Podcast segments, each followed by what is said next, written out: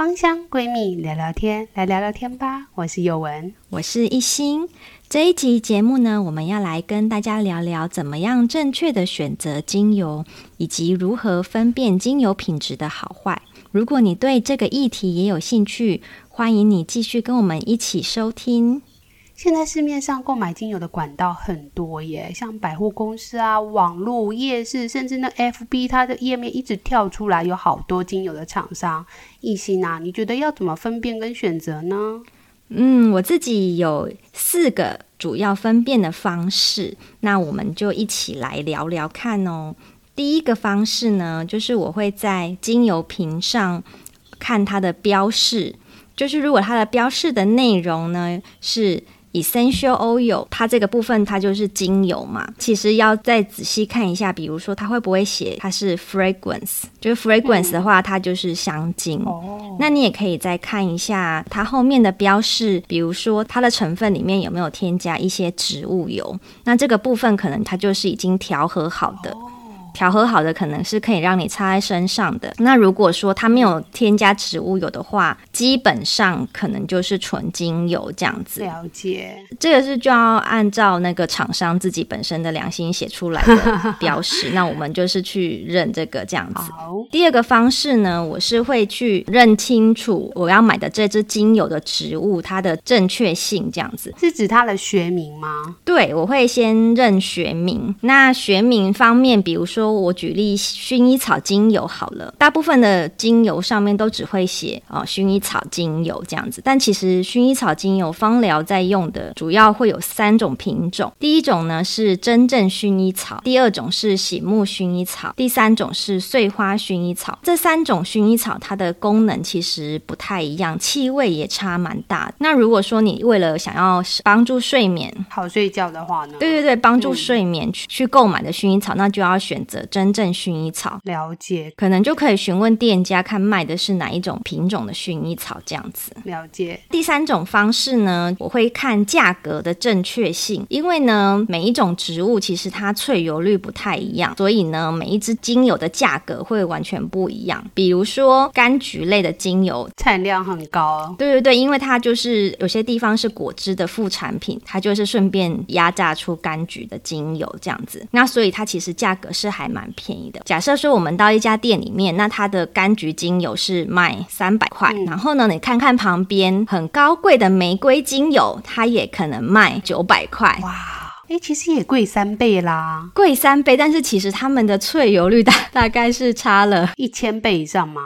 对，可能这几十倍应该也有这样，因为玫瑰本身要有要有四千到五千公斤的玫瑰植物，才有可能产出一公斤的玫瑰精油。哇，真的相当稀少的耶。对，其实所以为什么玫瑰会真的会非常非常贵？但是它这么贵，其实是有它的道理的，因为它真的里面的油真的非常非常的少，气味很迷人，对呀、啊，而且有一集我们改天再来谈谈看，就是关于每个精油，它们其实油囊的部位不太一样，其实也会影响它的这个精油的产量。那像玫瑰，其实本身它是萃取在花嘛，所以花其实很轻，所以光是一公斤的玫瑰花可能就要非常多朵，可能至少一千朵了。但是它可能要四五千公斤以上，对，就是非常非常多朵的玫瑰花才有一公斤的玫瑰精油，真的是非常稀少哎、欸。所以一心，你觉得在玫玫瑰精油，嗯，比如说好了，一梦好了。嗯大概多少的价格是比较有可能的？比较合理的，我觉得至少要大概六千。你说的是五梦还是一梦？五梦，五梦哦，五梦。然后目前市面上我在买的一些芳疗的品牌啊，他们我觉得大概五六千块，你就是比较可以确认它其实价格是还蛮合理的，比较合理的。对对对，哇，五梦五六千块，我还看过八九千的。对对，然后柑橘类好像真的五。大概就是两三百块左右，这个价位差可以给大家参考看看。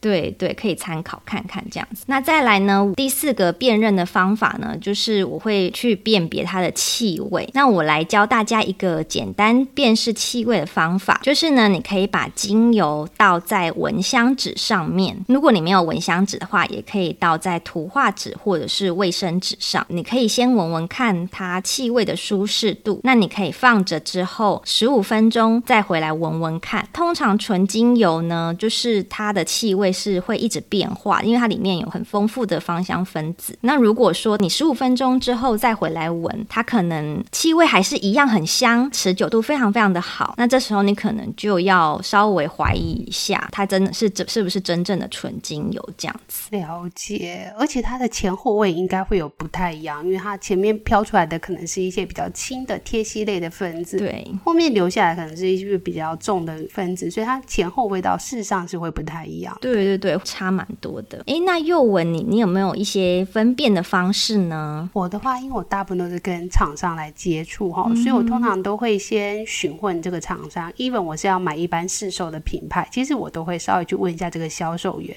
那我有时候真的遇到那些销售员，真的其实是蛮有内涵的。嗯嗯。那有些就会真的是属于一问三不知。那一问三不知，我就会其实蛮担心，因为我曾经就是跟某一家就是精油的批发商买过精油，嗯、其实他就真的属于搞不清楚状况。比如他给我了一个可能是薰衣草还是洋甘菊，他就只有写一个很大概的名字。那当我去追问他的时候，说：“哎，这个薰衣草是什么薰衣草？这个洋甘菊又是什么洋甘菊？”的时候，他其实自己也搞不太清楚状况。所以这时候我对于他的信任度，其实我就会打折扣，因为我觉得你的厂商都搞不清楚状况的情况下，这样的厂商他如何去正确的选择这个精油，它进货进来的精油的这个品质，其实我就不太相信。嗯，进一步的话，我通常也会再去，因为我们是批发的情况下，我们就可以跟他要求我们要 COA 报告和 gcmas 等等的一些成分分析。但是我们必须要强调，就是即使你的 gcmas 是 OK 的，是正确的，但也不代表这样的精油就百分之百是正确的。嗯嗯，没错。因为这个在 gcmas 的这些东西，它事实上是可以用一些方式去调整到我想要的这些成分。比如说我用添加单体的方式，嗯、或者是添加其他东西去混合，所以它可能会让你们报告看起来似乎是 OK 的，但其实它可能不一定是正确的。所以这时候我觉得，其实像一个懿心刚刚讲的，就是用鼻子闻闻看，训练自己的鼻子闻出那个气味跟它里面的成分的一些比例，事实上是我觉得是蛮重要的。嗯嗯，那这部分真的要学习耶，就是要花蛮多时间。对对对对对。嗯、哼哼，但是至少 gcmas 还是一个基本的标准啦。嗯。那另外，当然就像一心你刚刚讲的，就是标示的正确性，包含了学名啊、俗名、产地、部位跟方法，其实它就是会影响蛮大的。光是一个檀香，它就分东印度檀香跟西印度檀香。那萃取的部位其实也会蛮影响价格的。嗯哼哼，真的。那当然，我们也会尽量去往源头去找到农场这边，由农场来提供报告。到台湾以后，我们也会再自行送验去做成分分析等等，这些都可以进一步的确保我们拿到的原料是比较正常的。那有的时候我们在看品质跟厂商拿样品的时候，我们除了用咖啡色的玻璃瓶去装之外，嗯、我们有时候也会把它倒出来，倒在透明的瓶子里面去看它产品的稳定度有没有杂质，还有颜色是不是对的。嗯、那当然，虽然每一次精油毕竟是农产品，它每一批其实是会有差异的，但是它每一个植物的特性大致上还是会有维持一定的稳定度，所以它原则上还是可以从这个精油的色泽啊、气味等等，还是可以做一个很初步，而且其实是也还蛮准确的一个筛选哦。嗯哼，幼文真的非常的专业，因为你直接找到厂商，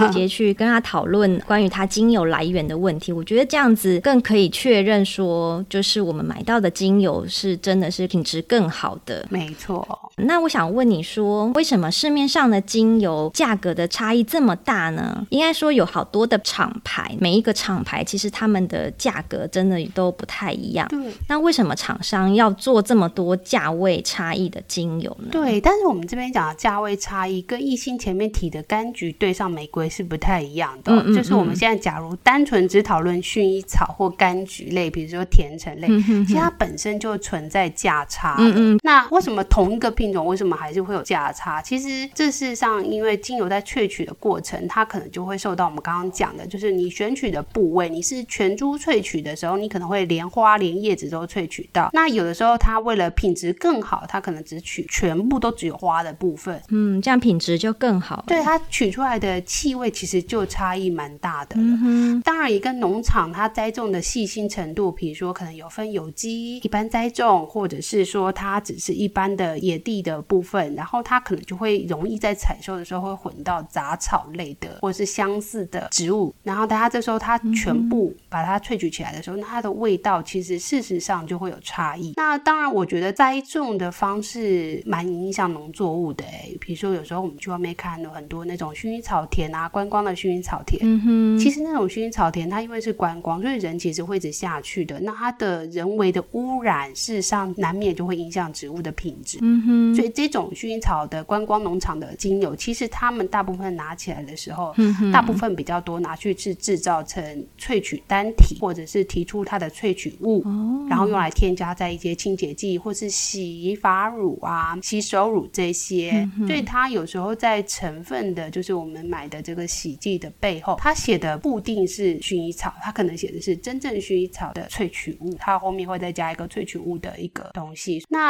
它也不见得是坏事啦，因为我们提出萃取物的话，就可以保证我们在添加的时候，它的气味会比较稳定。总不能我今天买一个洗发精，它有薰衣草，我觉得很好闻，就下一批闻到的这个洗发精味道完全不太一样哦。那这时候厂商可能会蛮麻烦的哦。真的，真的，嗯嗯，对，因为我们买过精油，我们知道它其实是农作物，你说要百分之百每一批气味都要一样，其实我觉得是蛮难的。这事实必须要说，我们每次买橘子，每一年的橘子产其实也是不一样的味道。嗯，所以我们也能理解，就是它为什么在添加在一般常用的洗剂里面，或者是拖地的一些里面，他们大部分比较多的是使用这些类似单体啊、萃取物，甚至有些其实是加香精。嗯哼哼。所以其实，在原料的源头，他们就会在被分为精油啊、香精啊或单体之类的，所以就会变成是我刚刚讲的，有些厂商他其实搞不清楚状况的时候，他可能连他自己拿到的是香精或者单体，或者是其他功能性的精油，它其实就不太一样。就是我们要用芳疗类的精油，嗯嗯，而不是用来当添加剂的精油，其实它价位差蛮大的哦。哦，原来那这样子让我想起来说，我一开始在接触精油的时候，比如说我上网搜寻啊，那就会看到一些真的价格非常非常低，比如说一百 ml 才三百块左右的精油。对，呃，有些人会说这些是造用的。哦，对。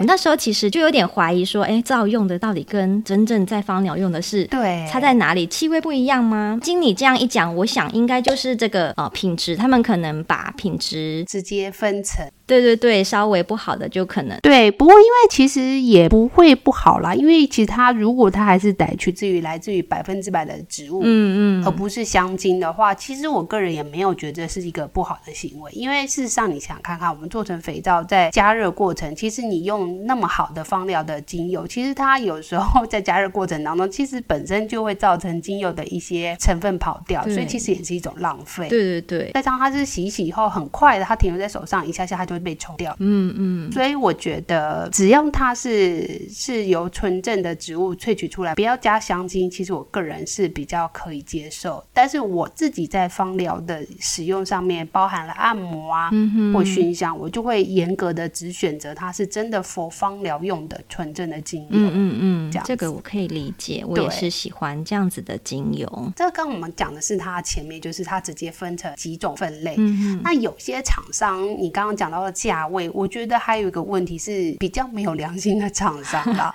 那我们也不知道是谁，就是事实上在市面上，他有可能因为他 maybe 啊去年生意没有很好，他就为了要刷新这个新旧批次的精油，他就把旧的精油拿出来跟新的混合，那、哦、就可以刷新这个批次批号等等的。或者是他 maybe 就是直接举个例子好了，像花梨木，它事实上是很高单价的精油，嗯嗯它的气味相当的不错。那花梨木本身。它的植物取得就很难，嗯，所以他可能就会选择一些品相比较差的花梨木，或者是产地。他比如说哦，我们巴西产的是品质比较好的，嗯，那我就加其他产地的花梨木。那其实气味跟它里面的成分跟疗效事实上是有差异的，但他就把它混合了一些比较不那么好的产地的花梨木的话，那它就可以降低它的成本。哦那我觉得这个就我个人就没有很喜欢，嗯嗯嗯因为它这个就有点像是欺骗的感觉，因为你明明就不是全部都巴西产的嘛，嗯嗯嗯那你就混了其他来降低你的成本，这是一个其中一个。另外一个就是亦欣，你刚刚提到，就是为什么要倒出来？因为有些它会直接添加植物油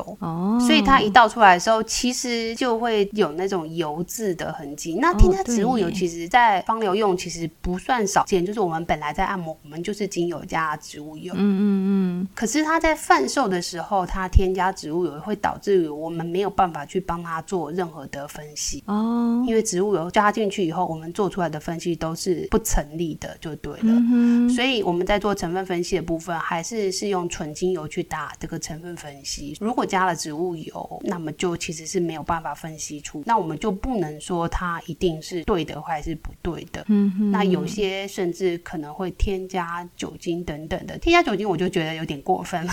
嗯 对，嗯，除了一些真的需要添加酒精比较浓稠的精油之外，对嗯对，没有错的。然后另外有可能就是为了降低成本啊，像波旁天竺葵跟玫瑰天竺葵，其实味道是蛮相近的，嗯哼，但它们价位其实是蛮差蛮多的哦。波旁天竺葵跟玫瑰天竺葵本身就存在价差，嗯哼哼，所以它们本身就是也有可能会做混合的一个现象。那像薰衣草也是有可能嘛，嗯哼哼对，因为真正薰衣草是比较贵的，那因为它受到它的纬度等等的。那另外就是因为天竺葵也被人家称为是穷人玫瑰，对我有听过，所以它的气味里面是有一些是蛮像玫瑰，但它终究不是玫瑰嘛。对，所以有些他们的厂商可能就会在玫瑰精油里面，它添加植物油，再用一部分用天竺葵去取代。哦，对，玫瑰天竺葵，嗯，这样闻起来其实气味会蛮像的。嗯嗯嗯，如果他又卖百分之百纯玫瑰的价格，我就觉得这不是一个好的行为。那除非说他就是直接说，哦，我这就是一个玫瑰复方。哦，那么我觉得也许它是一个方法，但没有讨论它的对错，就是它其实也不算是错的，因为它就是一个玫瑰复方的调和油，其实是这样是 OK 的，是没有什么太大的问题的。嗯，对，这个大概是是在零售这边可能会有价格的差异度啦。对，那我也想分享一个在市面上看到的一个产品哦，因为刚刚你有讲到这个玫瑰可能有混天竺葵，嗯，对，那我之前有看到一个产品啊，它是写它是啊玫瑰按摩油，那我可以很清楚知道它里面就是有按摩油，它就是有加到玫瑰的成分这样子，那我就是我就是很认真的看它后面的商品描述，那它商品它里面的商品描述全部都是写英文跟拉丁学名，那刚好我就是对英文还有拉丁学名就是这这个部分还蛮熟悉的这样子，那我就是去读了之后就发现了一个蛮有趣的事实，因为通常呃加比较多的东西就会写在前面嘛，那加比较多的东西，第一个就是荷荷巴油，那这没有问题，因为它是按摩油，大部分都是荷荷巴油是正常的。那它加的精油就有苦橙叶、玫瑰草，还有玫瑰天竺葵。那最后最后呢，就是它有写到玫瑰的地方叫做玫瑰萃取物，就是 rose extract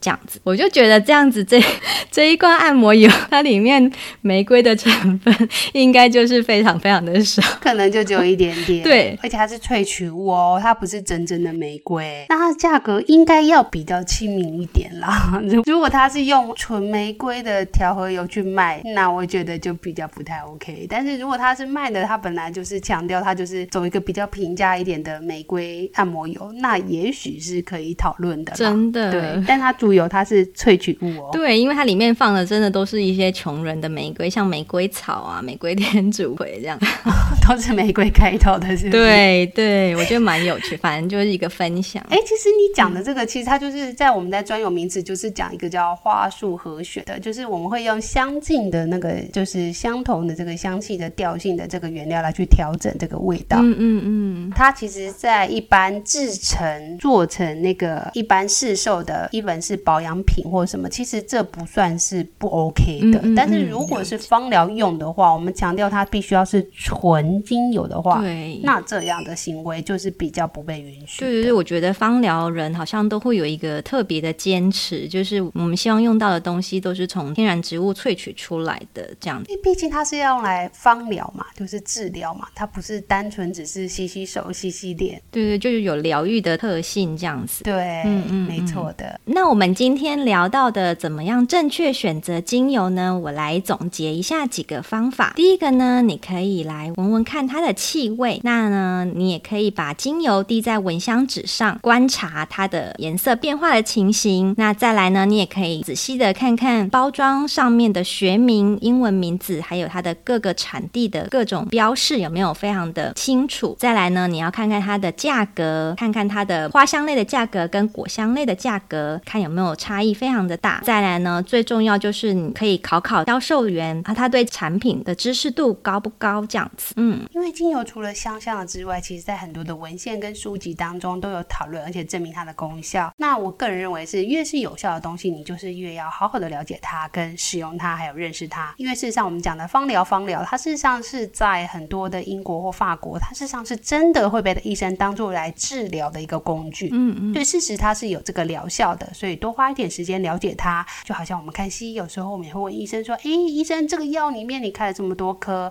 哪一颗会让我想睡觉啊？哪一颗可能会造成我肠胃不太舒服等等的，像抗生素等等的一些，我们可能就会去问清楚。所以依照自己的状况，或者是你之后可能要做个案的一个状况，去调整使用方法或跟剂量等等，才能够有效又安全的使用精油哦。嗯，那这一集我们就聊了一些正确选购精油的方法。你有更了解精油了吗？那了解精油的方法还有很多，我们可以从一些单独讨论每一支精油的书籍去好好的了解一下它有哪些化学成分。那或者是我们也可以再开一集来介绍。那呢，你也可以选选择去上相关的精油课程。如果有一个老师好好的带领你去分辨精油的气味，也是很好的方法哦。那你也可以继续关注我们的频道，我们会更多的来介绍怎么样好好的使用精油这样子。那好好的认识它，我们才能好好的使用它。期待我们都能更有效的使用和利用哦。下次见喽，拜拜，拜拜。